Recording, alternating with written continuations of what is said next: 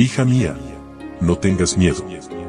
Un devocional que te ayudará a aliviar tus preocupaciones, mientras aprendes a vivir en la paz del Dios Todopoderoso.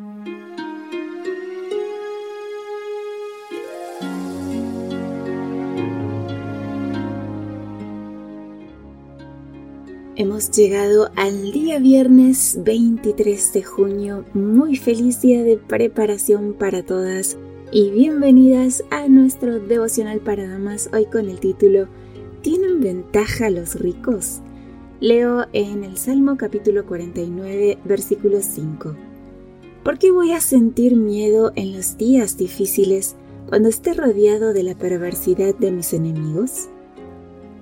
El Salmo 49 fue escrito para instruir, similar al libro de Eclesiastés, donde se presenta la vanidad de la riqueza el orgullo y la fama. Cuando morimos dejamos toda posesión terrenal, solo las inversiones que hemos atesorado en el cielo prevalecerán. ¿Dónde hemos hecho nuestras inversiones? No os hagáis tesoros en la tierra donde la polilla y el orín corrompen y donde ladrones minan y hurtan, sino haceos tesoros en el cielo donde ni la polilla ni el orín corrompen y donde ladrones no minan ni hurtan, porque donde está vuestro tesoro, allí estará también vuestro corazón.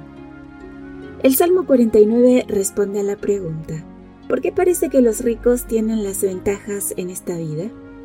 El Salmo enseña que las riquezas no pueden postergar la muerte y que al morir los ricos quedan reducidos al mismo nivel de los pobres habla del consuelo que se obtiene al considerar el fin de los justos, que es vida eterna, en contraste con el fin de los impíos. Se recita el Salmo 49 en el hogar judío ortodoxo moderno en la semana de luto que sigue a la muerte de un familiar. Inicia con un llamado a oír el mensaje. Oíd esto, pueblos todos, escuchad, habitantes todos del mundo, así los plebeyos como los nobles, el rico y el pobre juntamente. Mi boca hablará sabiduría y el pensamiento de mi corazón inteligencia. Inclinaré al proverbio mi oído. Declararé con el arpa mi enigma. Luego, en el versículo 5, empieza un monólogo que describe la paz que disfrutan los que confían en Dios y no en su propia riqueza. Podría parafrasearse. ¿Por qué de tener los mismos miedos que la gente del mundo? ¿Por qué tener miedo de los intentos maliciosos?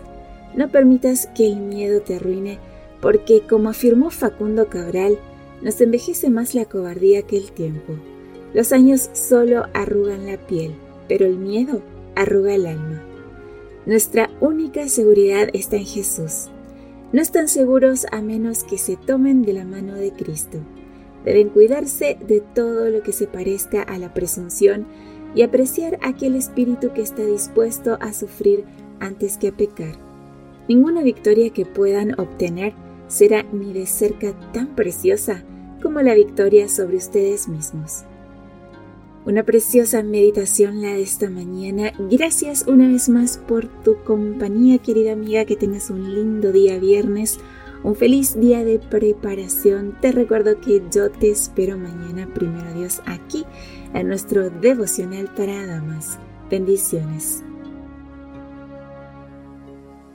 Gracias por acompañarnos. Te recordamos que nos encontramos en redes sociales. Estamos en Facebook, Twitter e Instagram como Ministerio Evangelike. También puedes visitar nuestro sitio web www.evangelike.com